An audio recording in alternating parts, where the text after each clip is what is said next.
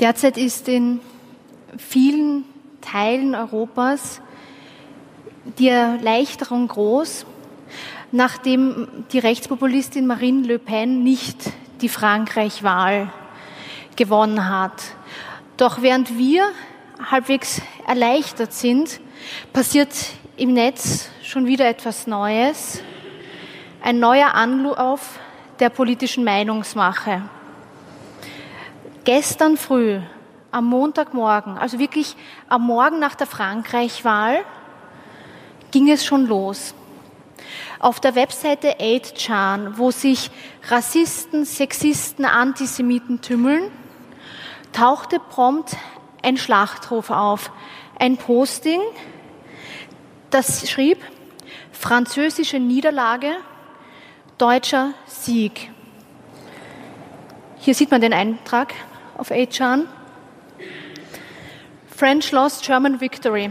Was hier passiert ist, einen Tag nach der Frankreich-Wahl, die recht- und rechtsextremen User auf dieser Seite haben sich bereits schon wieder organisiert und gesagt, Frankreich haben wir nicht gewonnen, jetzt gehen wir Deutschland an.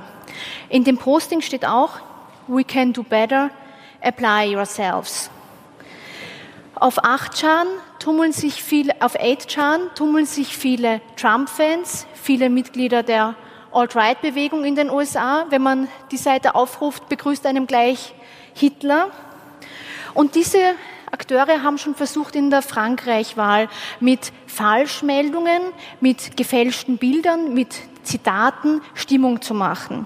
Und dass solche Aufrufe durchaus ein Publikum erreichen, das sieht man ziemlich schnell.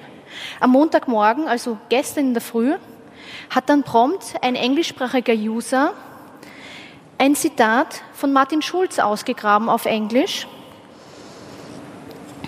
Das hier. Und geschrieben, kann das bitte jemand für mich auf Deutsch übersetzen? Und es dauerte weniger als eine Stunde, bis die deutsche Übersetzung da war, inklusive Bild. Die Propagandamaschine läuft bereits und sie läuft nun Richtung Deutschland.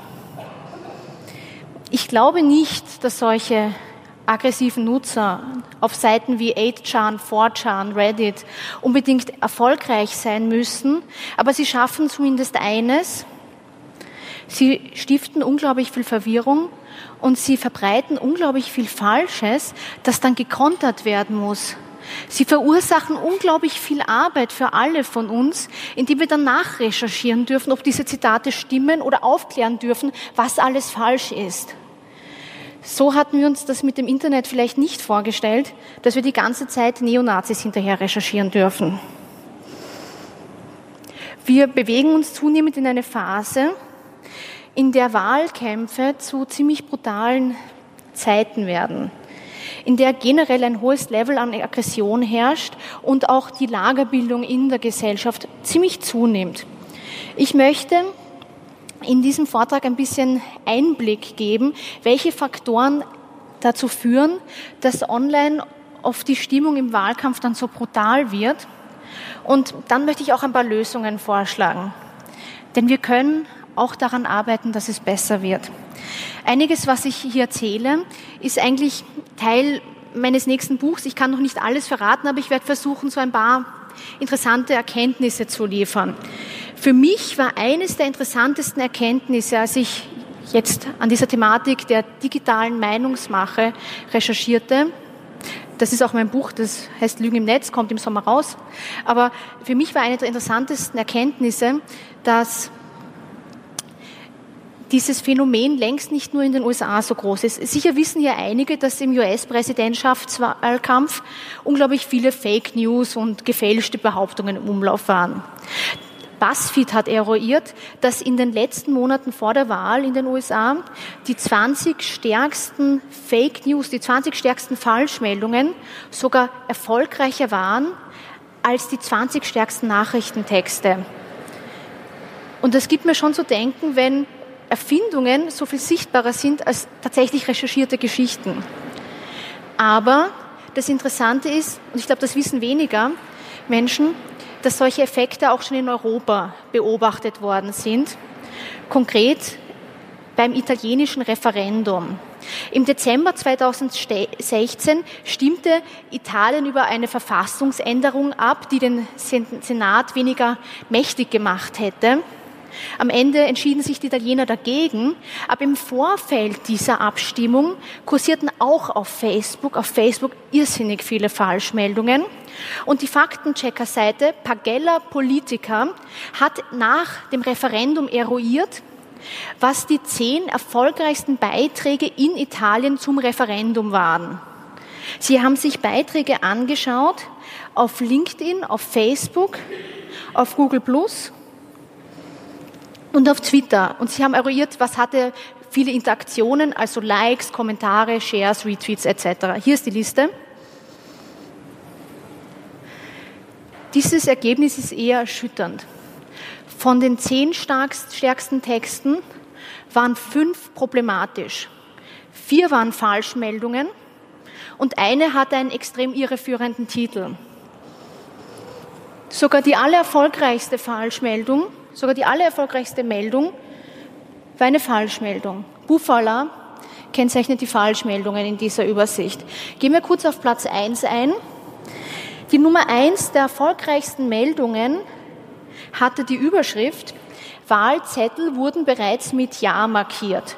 Und der Text behauptete, es seien 500.000 bereits markierte, vorher ausgefüllte Stimmzettel gefunden worden. Hier wurde also ein großer Wahlbetrug insinuiert.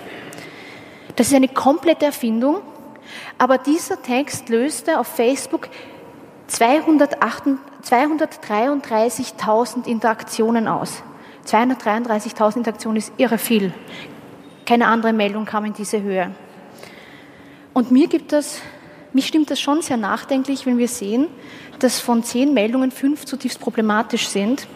In meinen Augen ist es ein Worst-Case-Szenario für unsere Demokratie, wenn im Vorfeld von Wahlen solche puren Erfindungen so populär und sichtbar sind. Und selbst in Deutschland finde ich es immer wieder interessant, wie einzelne Falschmeldungen stark vordringen können. Ich habe mir zum Beispiel angeschaut, was die drei stärksten, oder insgesamt habe ich mir 20 Meldungen angeschaut, aber ich habe mir angeschaut, was die stärksten Meldungen mit Deutschland in der Meldung drinnen auf Facebook sind. Ich habe mir ein ganzes Jahr dafür angesehen, den Zeitraum vom 13. April 2016 bis 12. April 2017, 365 Tage. Und welche Texte funktionierten am Facebook am besten, bekamen am meisten Likes, Kommentare, Shares? Hier die Liste der Top 3. Ich lese es vor. Nummer 1, ein Weißartikel. Dieser Poetry Slammer zerlegt die AfD besser als Jennifer Rostock. Okay. Nummer 2, vom Blog Pro Deutschland Blog. Bald Hundeverbot in Deutschland wegen Muslime. Und Nummer drei, 49 Bilder, die niemand versteht, der nicht in Deutschland aufgewachsen ist. Ich finde, allein diese Top 3 sagt schon sehr viel über den Zustand der digitalen Debatte aus. Aber gut, gehen wir kurz auf Nummer 2 ein, weil das ist wirklich interessant. Vielleicht hat das jemand gesehen. Das ist ein ziemlich unbekanntes Blog, das die Meldung veröffentlichte, bald Hundeverbot in Deutschland wegen Muslime und behauptet wurde darin, dass in den Niederlanden eine muslimische Partei ein Verbot vom Hundebesitz gefordert hätte und dass ferner das jetzt in Deutschland wahrscheinlich auch bald kommen würde. Beides ist falsch. Es stimmt, dass der Parteichef einer muslimischen Partei sich einmal kritisch über die Haltung von Hunden in der eigenen Wohnung geäußert hat. Aber das war's. Und diese Aussage ist übrigens fünf Jahre her. In dem reißerischen Blog-Eintrag heißt es dann, sollte die ungebremste islamische Einwanderung nach Deutschland so weitergehen, wird es nicht mehr lange dauern, bis die Regierenden im vorauseilenden Gehorsam auch in Deutschland Restriktionen bei der Hundehaltung einführen werden. Mittlerweile ist der Text offline, aber solange er online war, konnte er 79.000 Interaktionen, also Likes, Kommentare und Shares erzielen. Nur eine kurze Erklärung. Ich bin Journalistin, ich bin seit über zehn Jahren im Journalismus und von mir hat noch nie irgendein Text 79.000 Interaktionen erzielt. Vielleicht bin ich aber auch viel schlechter als äh, diese Autoren. Und selbst für große Medien wie den Spiegel oder die Welt sind 79.000 Interaktionen auf Facebook ein Wahnsinnswert. Da ist man schon unter den allererfolgreichsten Beiträgen überhaupt dabei. Das ist einer davon. Hoppala. Warum funktionieren solche Beiträge? Ich muss nochmal zurückgehen. Warum funktionieren solche Beiträge? Weil sie Emotionen schüren. Wenn Sie einen Hund besitzen und vielleicht auch ein bisschen skeptisch gegenüber dem Islam sind, na dann geht diese Meldung ab. Dann trifft diese Meldung einen Nerv. Mit emotionalisierenden Falschmeldungen wird derzeit die politische Debatte gehackt. Und das hat menschliche und technische Gründe. Gehen wir kurz auf die Menschen ein. Wenn Menschen wütend sind, dann klicken sie mehr. Im Englischen gibt es dazu den Satz, angry, angry people click more. Der Politologe Timothy Ryan von der University of North Carolina Chapel Hill hat das in Experimenten untersucht. Er hat auf Facebook politische Werbung geschalten. Er hat immer Unterschied, drei unterschiedliche Formen von Inseraten geschalten. Eine politische Werbung, die neutral war, also nur auf ein Thema hinwies. Eine politische Werbung, die Wut auslöste. Und eine politische Werbung, die Sorgnis, Besorgnis erregt. Und dann hat er verglichen, welche Werbung am besten funktioniert. Mit Abstand funktionierte Wut am besten. Wenn politische Inserate Wut erregten, dann klickten Nutzer mehr als doppelt so oft darauf wie bei einem neutralen Statement. Und auch war Wut viel erfolgreicher als zum Beispiel Sorge.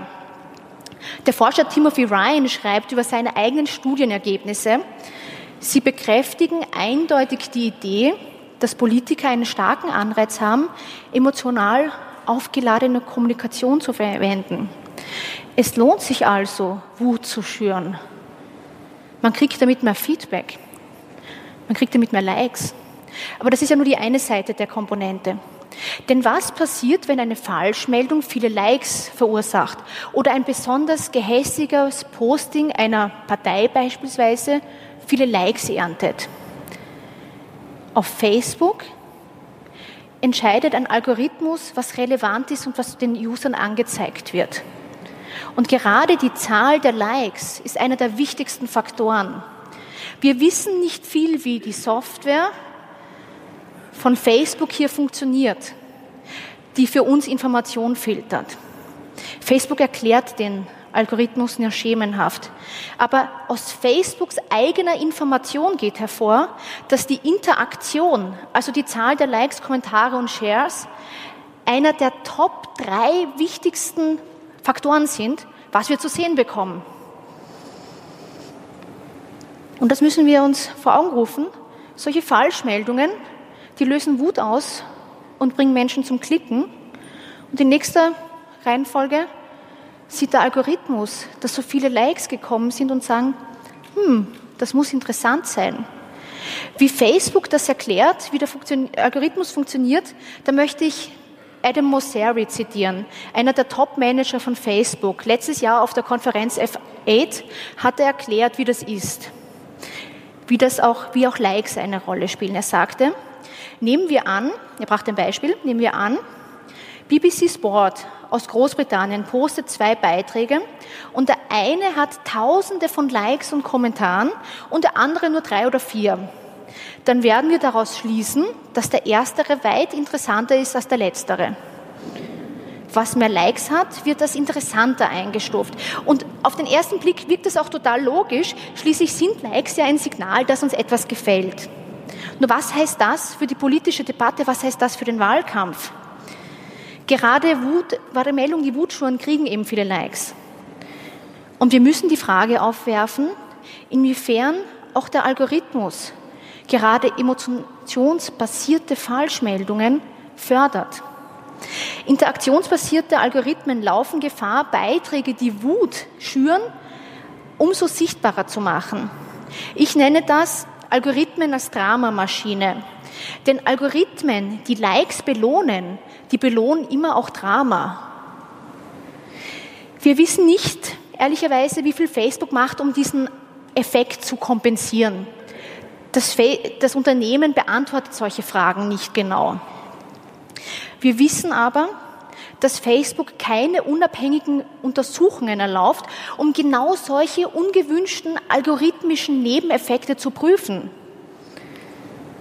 Dass solche wissenschaftliche Analysen, die relevant wären für unsere Gesellschaft, nicht erlaubt werden, halte ich für ein Problem. Jeden Tag nutzen 1,23 Milliarden Menschen Facebook und wir können nur schemenhaft erahnen, wie sich das auf unsere Gesellschaft auswirkt. Der nächste wichtige Faktor, auch im Wahlkampf, ist Polarisierung. Wir sehen in vielen Phasen, wie sich die Fronten verhärten und wie ein sehr einseitiger Informationskonsum stattfindet. Rechtspopulisten empfehlen ihren Fans beispielsweise eine sehr einseitige Informationsdiät. Ich war heuer beim politischen Aschermittwoch der AfD Bayern. Und ich war nicht die einzige Österreicherin dort. Eingeladen war zum Beispiel auch der Rechtspopulist Heinz Christian Strache von der FPÖ, ein Exportschlager bei der AfD. Auf jeden Fall durfte Heinz Christian Strache seinen deutschen Fans auch erklären, wie das mit den Medien funktioniert. In seiner Rede sagte er zu den AfD-Anhängern über Medien, wir haben es mit einer Systematik zu tun, wo oftmals Journalisten gar nicht mehr frei berichten dürfen, wo alles durchgeschaltet ist, gleichgeschaltet ist. Egal welche Tageszeitung ich kaufe, egal welchen Fernsehsender ich aufdrühe, überall die gleichgeschaltete Berichterstattung. Da gehen zu Recht immer mehr Menschen, auch bei uns in Deutsch, auch bei euch in Deutschland, hinein in die moderne Kommunikation. Man nennt es auch alternative Medien, weil es dort Meinungsvielfalt, weil es dort Pluralität gibt. In diesem Zitat wird also insinuiert, dass es eine große Medienverschwörung gäbe. Alles wird gleichgeschaltet, alles durchgeschaltet und das Volk wird für dumm verkauft.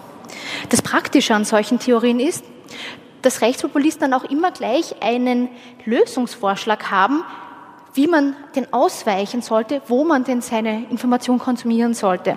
Um Strache zu zitieren, hinein in die moderne Kommunikation, man nennt es auch alternative Medien. Populisten schlagen ihren Wählern eine Abschottungsstrategie vor. In den USA sagte auch Donald Trump zu seinen Fans im Wahlkampf, vergesst die Presse, liest das Internet, studiert andere Dinge, geht nicht zu Mainstream-Medien.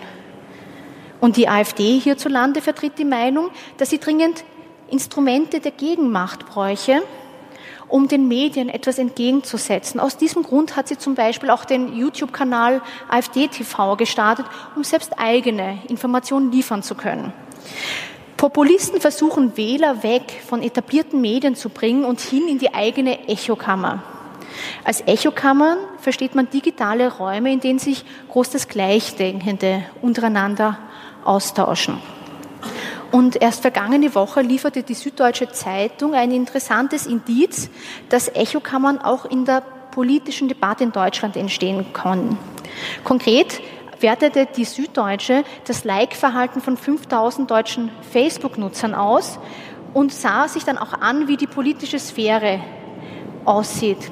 Die Datenjournalisten erkannten, dass gerade Sympathisanten der AfD eine größere Distanz zu anderen Lagern hin aufweisen. So sieht das aus. Man sieht hier die AfD und eine größere Distanz zum restlichen Feld.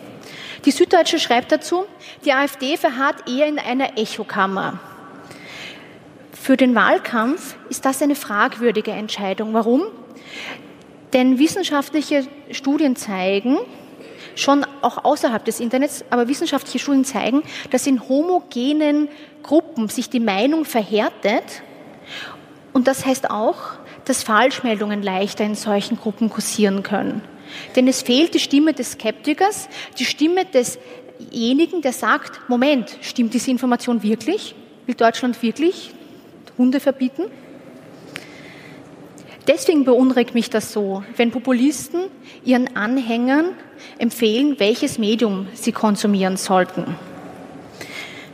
Und ich möchte noch auf ein Problem eingehen, bevor ich zu den Lösungen komme.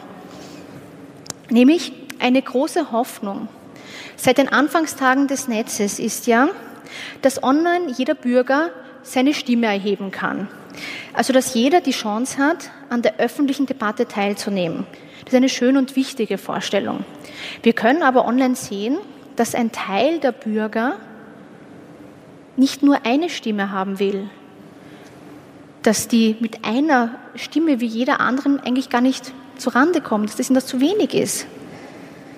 Und sie wollen auch in anderen Wahlen mitreden. Ich habe schon erzählt, dass Echan gerade erst am Montag aufgerufen hat zur Bundestagswahl. Ich habe mir in den letzten Wochen immer wieder Echan in der französischen Debatte angeschaut und fand das extrem faszinierend, denn man musste nur 15 Minuten auf dieser rechten Seite verbringen, um wie ein französischer Wutbürger twittern zu können.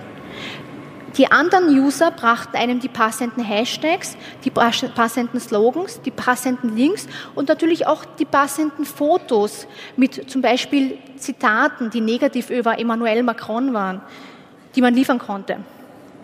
In 10 bis 15 Minuten konnte man selbst einen französischen Wutbürger simulieren und so tun, als sei Marine Le Pen viel beliebter, als es tatsächlich war. Und der nächste Schritt in dieser Entwicklung ist die sogenannte Social Bot Debatte, bei der sich User sogar Meinungsroboter zulehnen, fremdgesteuerte Accounts, die ausschauen wie Menschen, aber die in erster Linie Propaganda betreiben. Mich wundert nicht, dass wir diese Diskussion mittlerweile führen. Morgen zum Beispiel gibt es einen Vortrag von Lisa Maria Neudert vom Oxford Internet Institute dazu, den ich empfehlen möchte. Mich wundert nicht, dass wir diese Debatte über Automatisierung führen. Warum? Weil diese User, die so laut und aufdringlich sein wollen, für die ist die Automatisierung, die Möglichkeit, alle fünf Minuten die eigene Meinung rauszublasen, selbst wenn man gerade schläft, natürlich der nächste logische Schritt. Wenn ich einfach nur alle anderen zugrölen will, dann ist es ein wunderbares Tool. Wir sehen hier weitere Formen der digitalen Meinungsmache. Ich habe letztes Jahr auf der Republika schon über Falschmeldungen geredet und warum Falschmeldungen oft so gut funktionieren. Und das wirklich Tragische in meinen Augen ist, dass jetzt ein Jahr vergangen ist und eigentlich es schlimmer als besser wurde. Ich glaube, viele sind besorgt. Wir hinken in der Aufklärung hinterher. Und darum möchte ich jetzt noch drei Ideen bringen, was wir tun können. Erstens, gehen wir auf die großen Plattformen ein. Es ist unmöglich, dieses Problem zu lösen, wenn uns die großen Plattformen dabei nicht mithelfen. Ich finde es mittlerweile wirklich unlustig, wie viel wir nicht wissen. Dass zum Beispiel diese unabhängige Forschung zu Algorithmen nicht ermöglicht wird. Ich habe gerade erst letzte Woche mit der Mathematikerin und Algorithmusexpertin Kathy O'Neill geredet, die auch ein Buch zum Thema Algorithmen verfasst hat. Und ich habe sie gefragt, ob sie denn für Facebook solche Auswertungen machen würde, wo sie genau testet, welche gesellschaftlichen Nebeneffekte der Algorithmus haben kann. Das Interessante ist, sie hat das sogar schon einmal in einem Blog-Eintrag vorgeschlagen. Sie würde das gerne machen. Es wird nur nicht ermöglicht. Das heißt, Wissenschaftler müssen Zugriff bekommen. Sie müssen nicht den Source Code oder Firmengeheimnisse sehen. Sie müssen nur Tests machen können, um dann gewisse Nebeneffekte zu ermitteln. Das wäre absolut machbar. Das ist der erste Schritt. Der zweite Schritt hat mit Faktenchecks zu tun. Ich persönlich finde es sehr gut, dass Facebook mittlerweile und in immer mehr Ländern Faktenchecks einblendet. Also bei einer falschen Meldung zeigt, dass diese disputed, umstritten ist und dass man den Link zu Faktencheckern bekommt. Denn gerade die Nutzer, die oft nicht mit Korrekturen in Kontakt kommen, können diese dann eher sehen. Und ich finde eines wichtig. Faktenchecks funktionieren. Faktenchecks haben auch einen politischen Effekt. Das zeigt eine interessante Untersuchung aus den USA. Die Wissenschaftler Brandon Nehan und Jason Reifler haben sich angeschaut, hat das einen Effekt auf die Politik, wenn Politiker merken, dass ihnen auf die Finger geschaut werden? Sie haben 1200 Politiker aus neun US-Bundesstaaten dafür analysiert und sie haben sie in drei Gruppen geteilt. Und die erste Gruppe, die bekam Briefe, in denen sie extra darauf hingewiesen worden sind, dass in ihrem Bundesstaat Faktencheck-Einrichtungen sind, die Aussagen von Politikern überprüfen. Und in diesem Brief wurden auch konkrete Beispiele gebracht von horrenden Äußerungen, die richtiggestellt worden sind und somit aufgezeigt worden sind. Und in der zweiten Gruppe bekam die Politiker auch einen Brief, wo es hieß, sie führen eine Studie zum Thema Richtigkeit und Korrektheit in der Politik durch und die dritte Gruppe bekam keine Briefe. Die anderen beiden Gruppen waren eher Vergleichsgruppen, um zu schauen, ob diese Briefe einen Effekt haben. Und es stellte sich heraus, unter diesen Politikern, die solche Briefe bekommen haben, man weiß nicht, wie viele die wirklich öffneten und so weiter, aber unter dieser Gruppe war tatsächlich das Verhalten dann besser. Sie zeigten weniger falsch, sie äußerten weniger Falschmeldungen als die anderen Gruppen. Hier sieht man das. Das hier sind die Gruppen, die keinen Brief oder einen Brief mit eher vagen Informationen zur Forschung erhielten. Und das ist die Gruppe, die über Faktenchecks aufgeklärt worden ist. Und im Beobachtungszeitraum von mehreren Monaten zeigte sich hier, dass diese Politiker weniger teilweise falsche bis ganz falsche Äußerungen machten. Das hat schon einen Effekt. Es wird nicht jeden Politiker umstimmen. Es wird einen Donald Trump wahrscheinlich nicht umstimmen. Aber es hat trotzdem eine Wirkung. Und jetzt komme ich zu meinem letzten Vorschlag. Jeder einzelne von uns kann auch etwas machen. Ich habe über diese extrem hyperaktiven User auf HR etc. gesprochen, die unglaublich viel Zeit damit verbringen, fremde Wahlen beeinflussen zu wollen. Ich glaube, es ist unrealistisch, dass wir das jetzt auch machen. Ich zum Beispiel habe überhaupt kein Bedürfnis, mir ein französisches Profil zuzulegen und den ganzen Tag mit Marine Le Pen und Ähnlichem zu verbringen. Ich glaube, quantitativ kommen wir da nicht weiter, aber qualitativ können wir besser werden. Es ist nämlich so, dass diese Fälscher und aggressiven Nutzer oft sehr, sehr geschickt vorgehen. Ein Beispiel, das sie machen, ist, sie nutzen extrem stark Bilder. Und etliche Untersuchungen zeigen, dass Bilder zu Information als auch zu Desinformation viel besser funktionieren. Eine Studie von Wissenschaftlern aus Stanford hat zum Beispiel gezeigt, wie Jugendliche und junge Erwachsene sehr vertrauenswürdig gegenüber Bildern und Infografiken sind. Ein anderes Beispiel. Breitbart. Die rechte einschlägige Seite Breitbart. Was sind deren erfolgreichsten Beiträge auf Facebook? Das sind gar nicht deren Artikel, das sind deren Bilder. Ich gebe hier ein Beispiel. Solche Fotos postet Breitbart, in denen dann zum Beispiel negative Meldungen über Hillary Clinton verbreitet werden. Und mit Abstand sind diese Bilder erfolgreicher als Texte. Und dieses Bild ist übrigens ein Meme in der republikanischen Szene. Das heißt, es wird immer wieder abgewandelt, übernommen, mit neuen Sprüchen versehen. Dieses Bild wird immer wieder übernommen, um Hillary Clinton in ein schlechtes Licht zu rücken. Aber das funktioniert. Und ich glaube, wir können von Fälschern eines lernen. Fälscher haben gelernt, wie sie total unvertrauenswürdige Informationen so tarnen, dass Menschen nicht merken, dass da gerade irgendwas Dubioses passiert. Auch einschlägige Seiten täuschen mit solchen Inhalten oft darüber hinweg, dass manches ein bisschen tendenziös ist. Wir können, glaube ich, nicht auf die gleiche Niveauebene gehen, aber wir können manche Tricks auch für uns nutzen.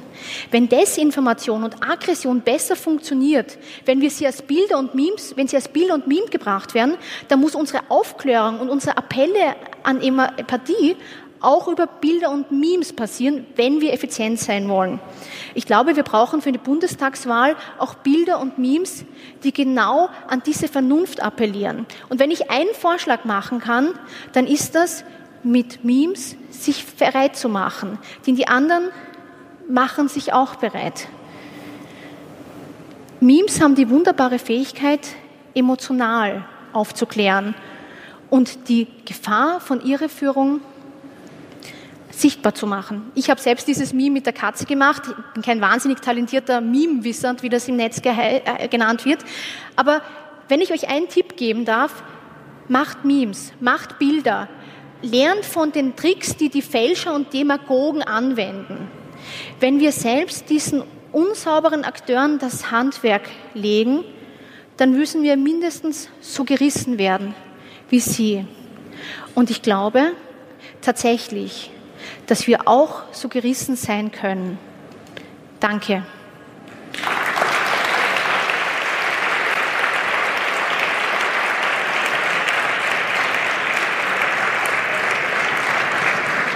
Ganz herzlichen Dank, Ingrid.